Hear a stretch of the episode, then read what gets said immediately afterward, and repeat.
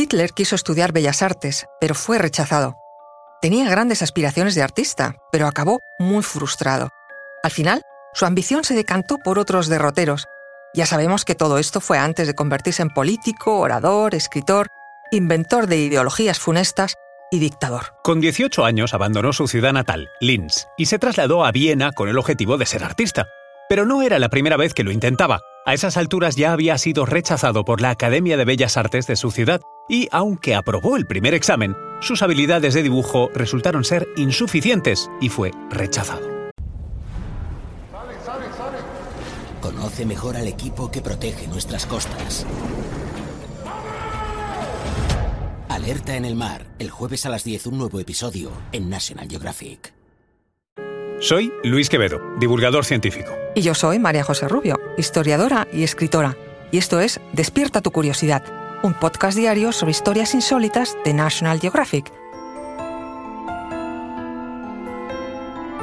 Y recuerda, más curiosidades en el canal de National Geographic y en Disney Plus.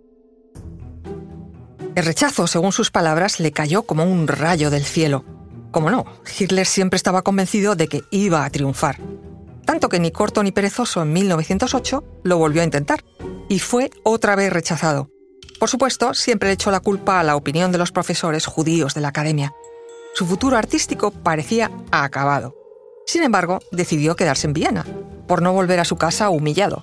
Y en esta gran ciudad de la cultura vivió una vida bohemia, incluso vida de indigente, un vagabundo en las calles, aunque hoy nos parezca increíble por su historia posterior.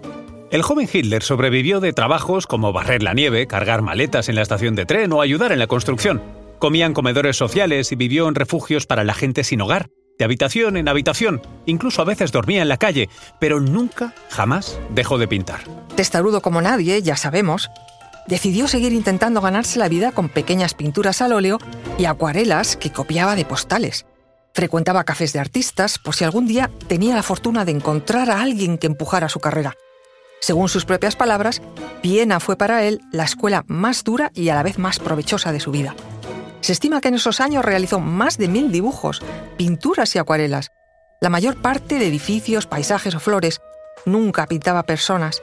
Y con eso ganó algo de dinero, y pudo alquilar una habitación donde estudiaba hasta tarde para conseguir su sueño, estudiar bellas artes. No sé si curiosa, irónica o tristemente, fue el dueño de una tienda judía, Samuel Morgenstern, su más asiduo comprador. Fue el propio Hitler quien ordenó hacer desaparecer sus obras al ascender al poder.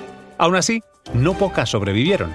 Existen, de hecho, varias acuarelas confiscadas por el ejército estadounidense durante la Segunda Guerra Mundial que el gobierno americano se ha negado siempre a exhibir. Un dato, en Alemania es legal vender pinturas de Hitler.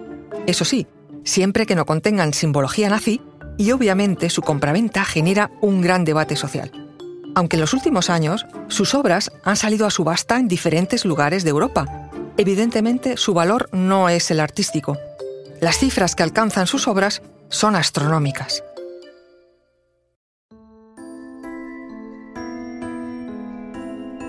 Recuerda que Despierta tu Curiosidad es un podcast diario sobre historias insólitas de National Geographic. Disfruta de más curiosidades en el canal de National Geographic y en Disney Plus. No olvides suscribirte al podcast y darle al like si has disfrutado con nuestras historias.